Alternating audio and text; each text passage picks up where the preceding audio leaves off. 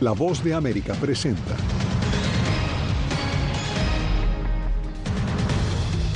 Partido Republicano realiza primer debate entre aspirantes a la Casa Blanca. El gran ausente, Donald Trump. En Georgia, varios de los 19 imputados por asociación ilícita para revertir las elecciones del 2020 ya se han entregado a la justicia. La demócrata Debbie Mucarsel Powell busca convertirse en la segunda hispana en llegar al Senado estadounidense.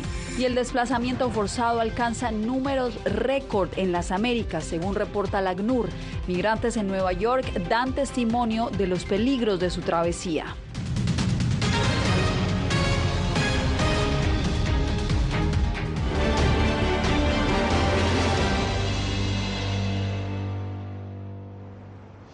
¿Qué tal? Bienvenidos, soy Yasmín López y esto es El Mundo al Día. Estamos a solo horas de que inicie el primer debate republicano que se realizará esta noche en Milwaukee. Los temas que dominan el debate nacional tienen que ver con la economía, la asistencia a Ucrania, la educación y por supuesto el tema migratorio. En directo nos acompaña Paula Díaz. Paula, cuéntanos qué podemos esperar de este primer cara a cara entre republicanos. Yasmín, pues solo ocho precandidatos cumplieron con los requisitos de donaciones y encuestas establecidos por el Comité Nacional Republicano para participar en este debate. Y cuatro no lo hicieron, por esto se quedaron por fuera. Entre ellos, Francis Suárez, alcalde de Miami. Lo que es claro es que el gran ausente será el expresidente Donald Trump, favorito entre los votantes republicanos, quien rechazó participar. El primer debate entre los precandidatos para la nominación presidencial republicana este miércoles en la ciudad de Milwaukee, Wisconsin, no contará con el expresidente Donald Trump. La mayoría de los estadounidenses esperan escuchar las propuestas en el tema económico, la situación en Ucrania, educación e inmigración, un punto en el que afirman la administración Biden-Harris tiene un caos decidieron abrir la frontera indiscriminadamente. Es gravísimo lo que estamos viendo en materia migratoria y tardarán décadas antes de que empecemos a ver una solución a este problema. Los precandidatos Ron DeSantis, Mike Pence, Tim Scott, Nick Haley y Chris Christie están más alineados con las políticas migratorias del expresidente Trump, mientras que Viver Raswamy, un empresario hijo de inmigrantes indios, tiene posiciones más radicales como militarizar la frontera. Asa Hutchinson, Doug Burgon, and Will Hart tienen posiciones más moderadas en el tema migratorio. Por su parte, representantes del Comité Nacional Demócrata y directivos de la campaña Biden-Harris se encuentran en Milwaukee, donde han desplegado vallas publicitarias rodantes por la ciudad y lanzaron comerciales televisivos. Hoy los estadounidenses van a ver los candidatos más extremistas en la historia de los Estados Unidos, más desconectados con las prioridades y con las necesidades del pueblo estadounidense. Debate. El debate será transmitido por la cadena Fox News a las 9 de la noche, hora de la costa este de Estados Unidos. Los simpatizantes de Trump, incluida la representante Marjorie Taylor Greene, estarán en Milwaukee, pero no se sabe si podrán entrar al debate. Paula, estaremos atentos de lo que suceda. Manténnos informados.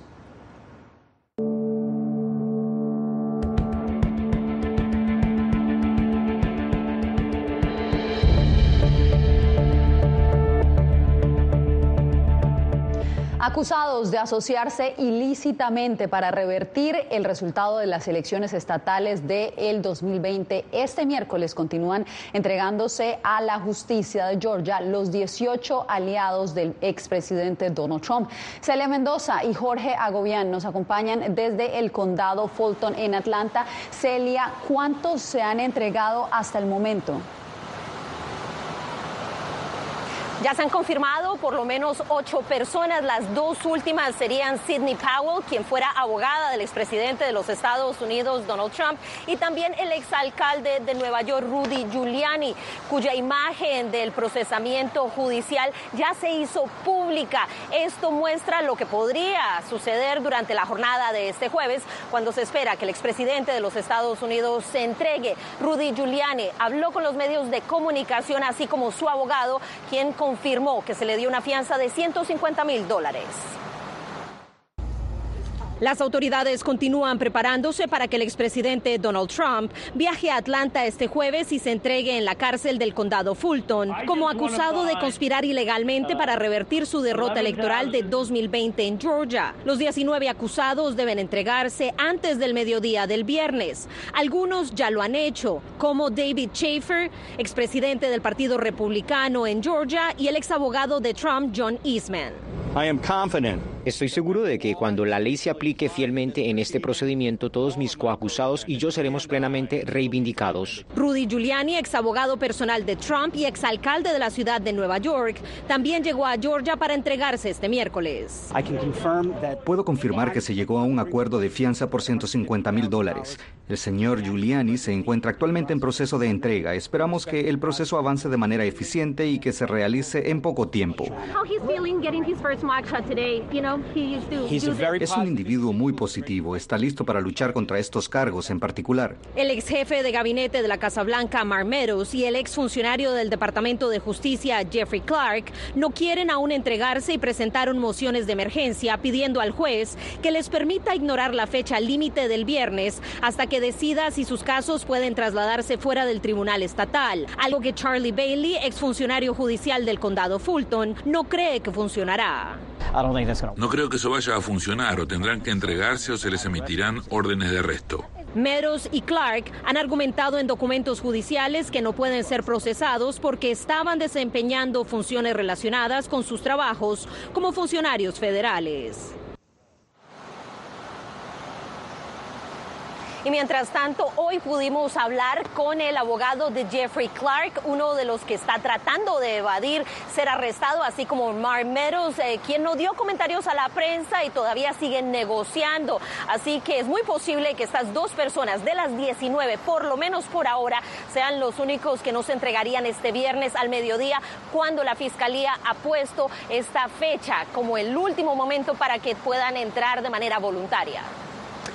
Celia, y a un día de que Donald Trump se entregue voluntariamente a las autoridades, el condado de Fulton en Atlanta refuerza sus medidas de seguridad. Jorge, ¿qué opiniones ha generado la llegada del exmandatario?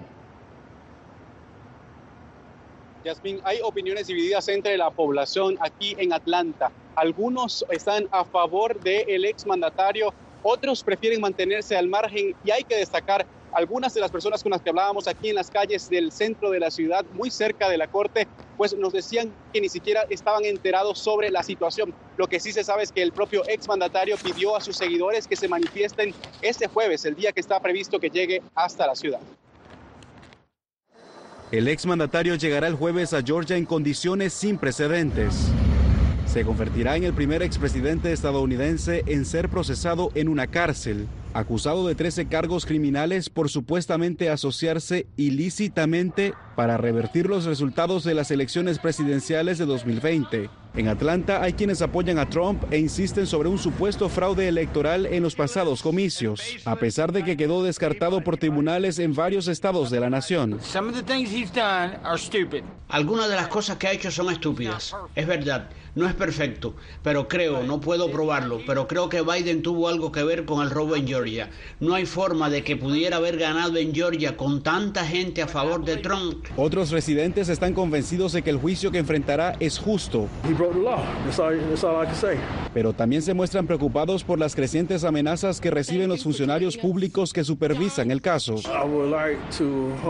Espero que todos los administradores, la fiscal del distrito y todo el personal estén protegidos en sus hogares y cuando estén dentro del juzgado del distrito. Para otros, existe una aparente fatiga por los casos criminales que enfrenta Trump en Georgia y en otros tres estados. Estoy tratando de ser neutral, quiero dejar que la ley haga lo suyo y que pase lo que tenga que pasar. Los alrededores de la cárcel y también de la corte en el condado de Fulton han comenzado a reforzar su seguridad en las últimas horas y según el propio jefe de alguacil de la policía del condado, en las próximas horas más cercanas a la llegada del expresidente Donald Trump, se reforzarán más aún, se va a, se destinará una área de cierre completo muy cerca de la cárcel este próximo jueves. Jorge, te agradezco por el informe. La excongresista demócrata Debbie Mucarsel Powell se está postulando al escaño por Florida que el republicano Rick, Scott ocupa en el Senado estadounidense. La demócrata nacida en Ecuador aspira a convertirse en la segunda hispana en llegar a la Cámara Alta. José Pernalete nos envía el reporte. Debbie Mucarsel Powell, excongresista por Florida ante el Congreso, aspira a la curul del republicano Rick Scott en el Senado estadounidense. La ex legisladora demócrata acusa a quien fuera gobernador republicano del Estado del Sol de ir en contra de la población trabajadora. Las familias están cansadas de un político como Rick Scott que les ha dado la espalda él quiere alzar impuestos a la clase media. A su vez, la vocera de la campaña del senador Rick Scott criticó las prioridades que exhibió Mucarsel Powell mientras representó el Distrito 26 de Florida entre 2019 y 2021. La excongresista Mukersel Powell es una socialista radical que votó el 100% de las veces con Nancy Pelosi durante su breve mandato en el Congreso, razón por la cual los votantes del sur de Florida la expulsaron de su cargo en la primera oportunidad que tuvieron. Mucarsel Powell rechazó el señalamiento ideológico y subrayó haber denunciado desmanes cometidos por los gobiernos de Cuba, Nicaragua y Venezuela contra sus respectivas poblaciones. Nadie más que una inmigrante como yo, que ha salido de Sudamérica, que ha visto cómo estos gobiernos corruptos socialistas han destrozado los sistemas económicos, políticos y sociales de este país, entiende lo que, eh, con lo que estamos lidiando. La ex congresista invitó a debatir a Rick Scott sobre la situación en Sudamérica, además de asuntos de seguridad nacional, como abordar el problema migratorio de Estados Unidos de manera bipartidista. José Pernalete, Voz de América, Miami. En otras noticias, la agencia de aviación rusa Rosavia confirmó este miércoles que Yevgeny Prigozhin, el dueño del grupo mercenario Wagner que se rebeló contra el gobierno de Vladimir Putin, estaba a bordo de un avión privado que se estrelló al norte de Moscú con 10 personas a bordo. La muerte de Prigozhin probablemente no incida en el desarrollo de la invasión rusa en Ucrania.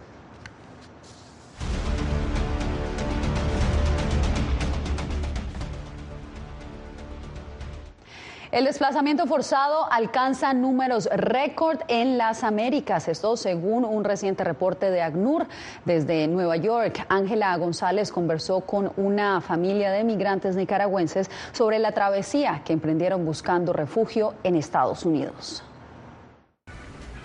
Una de cada cinco personas necesitan protección en las Américas y más de 20 millones han tenido que huir de sus hogares por discriminación y violencia, según el reporte Necesidades Críticas en las Américas, elaborado por ACNUR. Esta familia nicaragüense que pidió reservar sus nombres es una de las tantas que arriesgan su vida para encontrar refugio.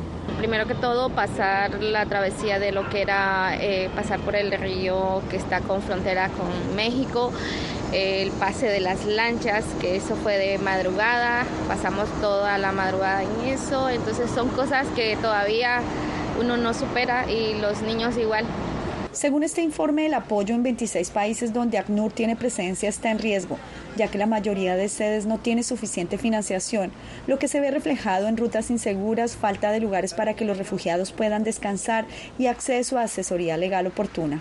La verdad es que sí nos urge pues que nos apoyen porque si nosotros abandonamos nuestros países no es solamente por venir a cumplir el sueño americano. En mi caso, en el caso de mi familia, es más que todo pues por huir de nuestro gobierno que nos está asediando y nos prácticamente nos daría cárcel si estuviésemos allá. Ciudades receptoras de refugiados como Nueva York llevan varios meses aquejando falta de recursos para dar cobijo a aquellos que llegan buscando asilo. ACNUR publicó que se mantiene activo reuniendo a gobiernos, organizaciones de la sociedad civil y agencias de desarrollo y sector privado para promover soluciones ante la cantidad de personas obligadas a desplazarse. Ángela González, Voz de América, Nueva York. En la frontera sur estadounidense, un menor de edad es acusado por la patrulla fronteriza de transportar migrantes a Estados Unidos. César Contreras nos reporta que esa es la manera en que organizaciones criminales buscan evadir la justicia. Autoridades en El Paso, Texas, han dado a conocer la detención de un menor de edad acusado de transportar a casi una veintena de personas con la intención de internarlas ilegalmente en los Estados Unidos. En la estación de Santa Teresa descubrieron un carro en donde se encontraron 18 migrantes más el eh, conductor. Las condiciones en las que estaban siendo transportados los migrantes no eran las óptimas, según lo muestran las fotografías compartidas por la patrulla fronteriza. Entonces estamos hablando de una camioneta básicamente muy pequeña, muy limitada en acceso y eh, todos ellos estaban amontonados en este vehículo. Afortunadamente fueron encontrados eh, eh, y fueron podidos rescatar de esta situación. Esta detención inusual que presuntamente involucra a un menor de edad se da en el marco de un aumento de migrantes que se han internado legal e ilegalmente al país en busca de refugio. Tenemos tres semanas que hemos visto un incremento en el número de personas que están llegando hacia nuestros albergues. La patrulla fronteriza invita a las personas que usan asilo a no caer en manos de traficantes y poner en riesgo su seguridad. Es importante remarcar uh, también a las personas, a la comunidad migrante que no crean de lo que les dicen o las promesas falsas que hacen las organizaciones criminales. En el año fiscal 2023 hasta el mes de julio, la patrulla fronteriza ha contabilizado la llegada a la frontera sur de Estados Unidos más de 343 mil migrantes en el sector del Paso. César Contreras, Voz de América, El Paso, Texas. 16 migrantes murieron en un accidente de tránsito en el centro de México la madrugada de este martes. Funcionarios del Instituto de Migración de México informaron a través de un comunicado que a bordo del autobús viajaban 52 pasajeros. Unos 36 eran, resultaron heridos y nueve de ellos eran venezolanos. También en Venezuela comienza la campaña previa a las elecciones primarias de la oposición. Esto y más cuando regresemos.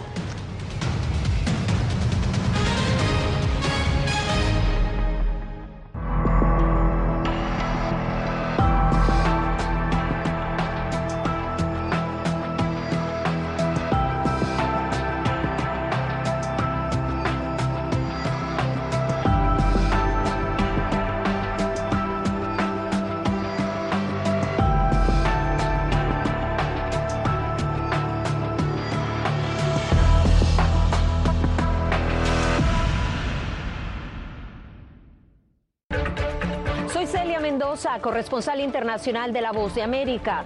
Desde que me uní a este equipo de profesionales hace más de una década, he tenido la oportunidad de descubrir un mundo de noticias que comparto con ustedes. La Voz de América habló con el director. Porque siempre estoy en el lugar de los hechos, entregando información veraz, clara y precisa, manteniendo nuestro compromiso periodístico, porque en La Voz de América la prensa libre importa.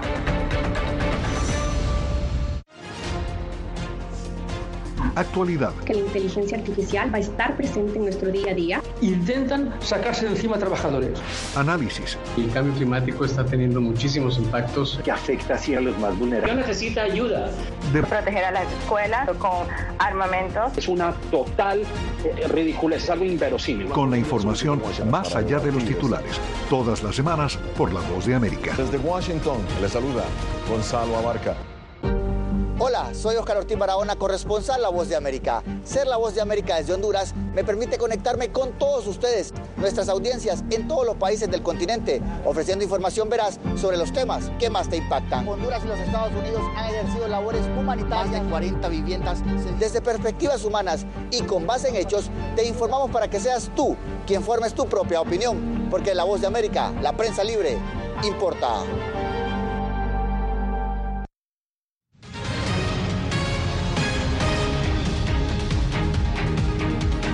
Esta semana inició en Venezuela la campaña para las elecciones primarias de la oposición que definirán quién será el contrincante del eh, presidente Nicolás Maduro en los comicios de 2024. Álvaro Algarra con la información.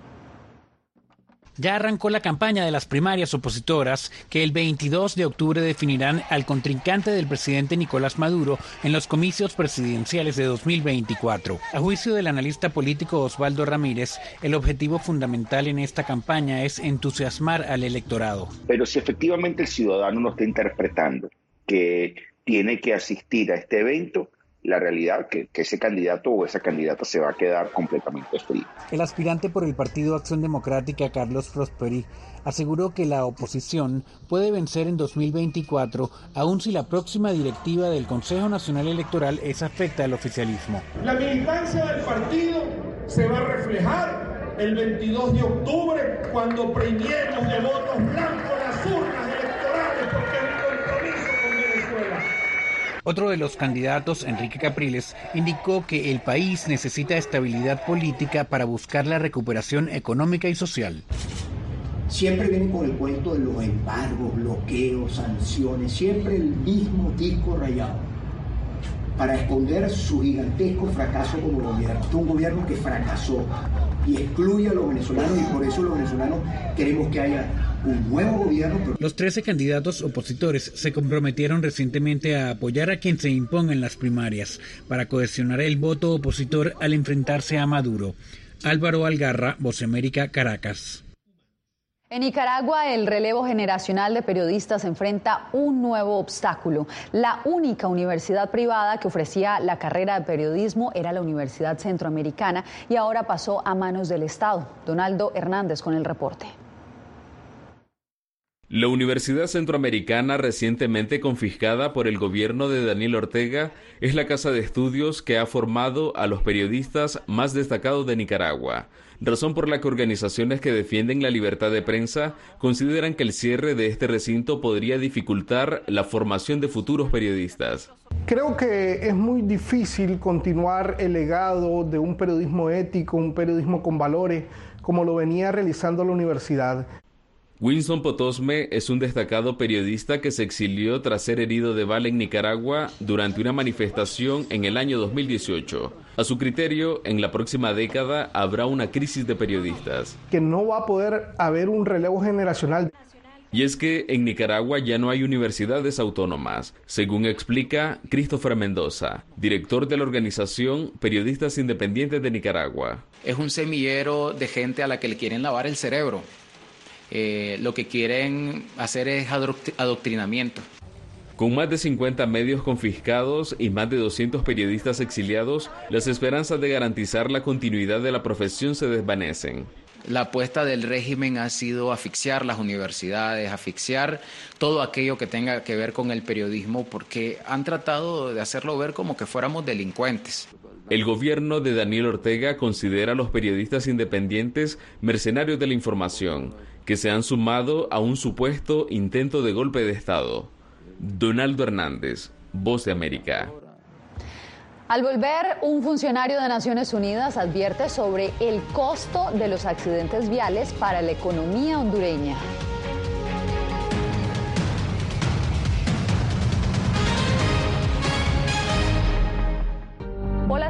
López, periodista de La Voz de América y presentadora del noticiero El Mundo al Día. Informar desde la capital de Estados Unidos es uno de mis mayores logros.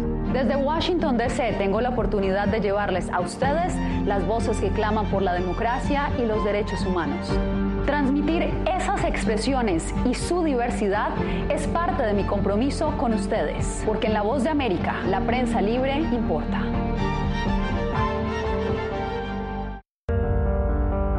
En tiempos de cambios, cuando el mundo parece incierto y lo que escuchamos no refleja lo que vemos, buscamos la verdad. Cuando nos cuentan solo una parte de la historia, perdemos la confianza. En momentos de crisis, nuestros sueños, esperanzas y deseos de un mejor mañana dependen de una prensa libre. En La Voz de América te traemos las historias que la gente se arriesga a ver. Conectamos el mundo y lo unimos con la verdad.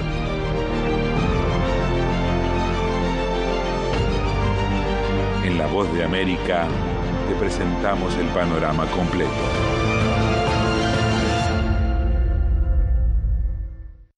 Soy Jacopo Luzzi, reportero de La Voz de América aquí en Washington, D.C. Ya sea informando desde el Capitolio, desde la Casa Blanca, cubriendo el impacto del cambio climático, el impactante tema migratorio, o subir en un avión y cruzar medio mundo para estar en el lugar de la noticia con la información precisa y veraz, este es mi compromiso como periodista. Un compromiso de vida profesional que comparto con ustedes, porque en La Voz de América la prensa libre importa.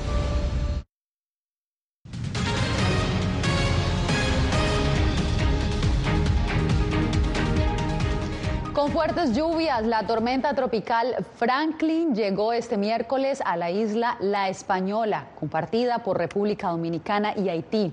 Las autoridades meteorológicas advirtieron que el fenómeno dejará entre 30 y 40 centímetros de lluvia en República Dominicana y hasta 25 en Haití. Se esperan inundaciones y posibles deslizamientos de tierra en ambas naciones. Más de 200 personas se encuentran en refugios en Dominicana, donde algunas poblaciones han quedado aisladas en medio del agua. Y en otros temas, el enviado especial del secretario general de las Naciones Unidas para la Seguridad Vial, Jan Todd, está de visita en Honduras y desde allí subrayó el costo de los accidentes viales en la economía. Óscar Ortiz, desde Tegucigalpa, nos da los detalles. Durante el primer semestre de 2023, más de 6.694 accidentes de tránsito ocurridos en Honduras dejaron más de 878 muertes y 1.600 lesionados. Y es que el impacto ocasionado por los accidentes de tráfico mantienen a algunos países en un círculo vicioso de pobreza. Según el Banco Mundial, solo en Honduras el coste de estos accidentes representa el 5.5 del Producto Interno Bruto. Estamos solicitando que se den cuenta que se debe actuar. Debemos mejorar la calidad de infraestructura y penas más severas. Por esa razón, Jane Todd, enviado especial del secretario general de las Naciones Unidas para la Seguridad Vial, llamó a los países en América Latina a avanzar en la aplicación efectiva del Plan Mundial para el Diseño de Acción para la Seguridad Vial 2021-2030. Los accidentes de tráfico son la principal causa de mortalidad en América Latina entre personas de 18 y 30 años. Como Policía Nacional y Secretaría de Estado del Despacho de Seguridad, eh, proponemos y nos enfocamos en la prevención a través de la educación. Eh, los tres, los tres panelistas que estamos aquí hemos coincidido en eso, pero dejamos abierto para que nos sentemos y con diferentes actores empecemos a trabajar sobre la materia, pero obviamente lo que vaya a surgir pasa por la prevención y la educación. La visita de Todd forma parte de una gira latinoamericana que lo llevará también a El Salvador, Brasil y Paraguay. Oscar Ortiz, Voz de América, Honduras. Hacemos una breve pausa y ya volvemos con más información en el mundo al día. Soy Natalisa Las conductora de La Voz de América. Desde pequeña desarrollé un gran deseo por darle voz a aquellos que son invisibles por una u otra razón. Ya ha sido reforzada. Me enorgullece ser parte de La Voz de América, un equipo en el que la ética y la búsqueda de la verdad siempre son el norte. Ser periodista es una gran responsabilidad porque somos defensores de principios de libertad y para mantenerlos, la prensa libre importa.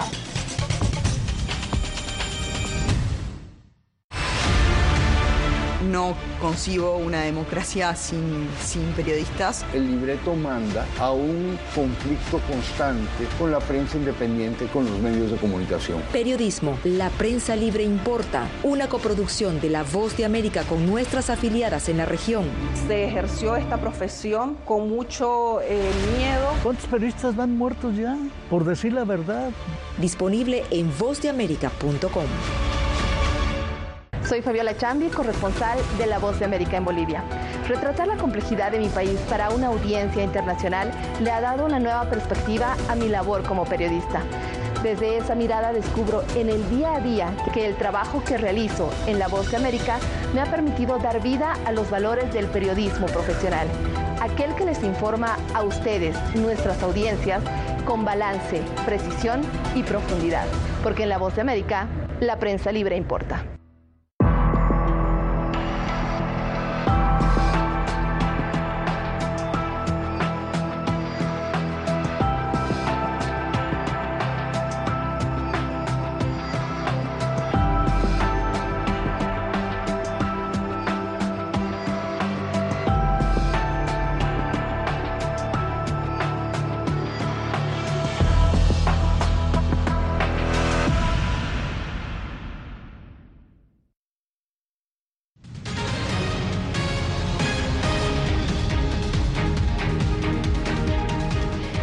Llegó con éxito a la Luna, convirtiéndose en el cuarto país en lograr un alunizaje. Este miércoles, Chandrayaan-3, la nave espacial no tripulada, se posó cerca del polo sur de la Luna, un territorio inexplorado que los científicos creen que podría contener reservas vitales de agua congelada y elementos preciosos. El evento histórico no solo sorprendió a científicos espaciales, en India también multitudes se alrededor de sus televisores en oficinas, en tiendas y en restaurantes para celebrar este logro. Con esta imagen llegamos al final de esta emisión.